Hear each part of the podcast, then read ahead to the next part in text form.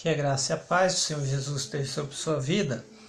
Leitura no segundo livro de Crônicas, capítulo 12. Depois que Roboão se fortaleceu e se firmou como rei, ele e todo Israel abandonaram a lei do Senhor. Por terem sido infiéis ao Senhor, Sisaque, rei do Egito, atacou Jerusalém no quinto ano do reinado de Roboão com 1.200 carros de guerra, 60 mil cavaleiros e um exército incontável de líbios, suquitas e etíopes, que vieram do Egito com ele. Conquistou as cidades fortificadas de Judá e chegou até Jerusalém. Então o profeta Semaías apresentou-se a Roboão e aos líderes de Judá que se haviam reunido em Jerusalém, fugindo de Sisaque e lhes disse: Assim diz o Senhor: Vocês me abandonaram, por isso eu agora os abandono, entregando-os a Sisaque. Os líderes de Israel e o rei se humilharam e disseram: O Senhor é justo. Quando o Senhor viu que eles se humilharam, veio a Semaías esta palavra do Senhor.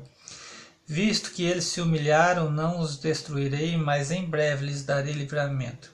Minha ira não será derramada sobre Jerusalém por meio de Sisaque eles, contudo, ficarão sujeitos a ele, para que aprendam a diferença entre servir a mim e servir a reis de outras terras. Quando Sisaque, rei do Egito, atacou Jerusalém e levou todos os tesouros do templo do Senhor e do palácio real, inclusive os escudos de ouro que Salomão havia feito. Por isso o rei Roboão mandou fazer escudos de bronze para substituí-los. E entregou os chefes da guarda da da entrada do palácio real. Sempre que o rei ia ao templo do Senhor, os guardas empunhavam os escudos e em seguida os devolviam à sala da guarda. Como o Roboão se humilhou, a ira do Senhor afastou-se dele, e ele não foi totalmente destruído. Na verdade, em Judá havia algo de bom. O rei Roboão firmou-se no poder em Jerusalém e continuou a reinar. Tinha 41 anos de idade quando começou a reinar e reinou 17 anos em Jerusalém, cidade que o Senhor havia escolhido dentre todas as tribos de Israel, para nela pôr o seu nome. Sua mãe era Amonita, chamava-se Naamá. Ele agiu mal porque não dispôs o seu coração para buscar o Senhor.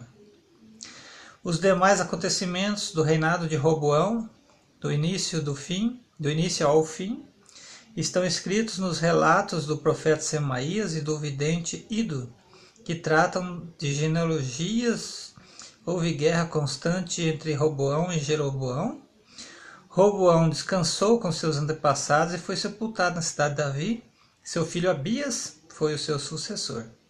Essa é, essa é a leitura do capítulo 12 de 2 Crônicas. Que Deus abençoe sua vida com esta leitura.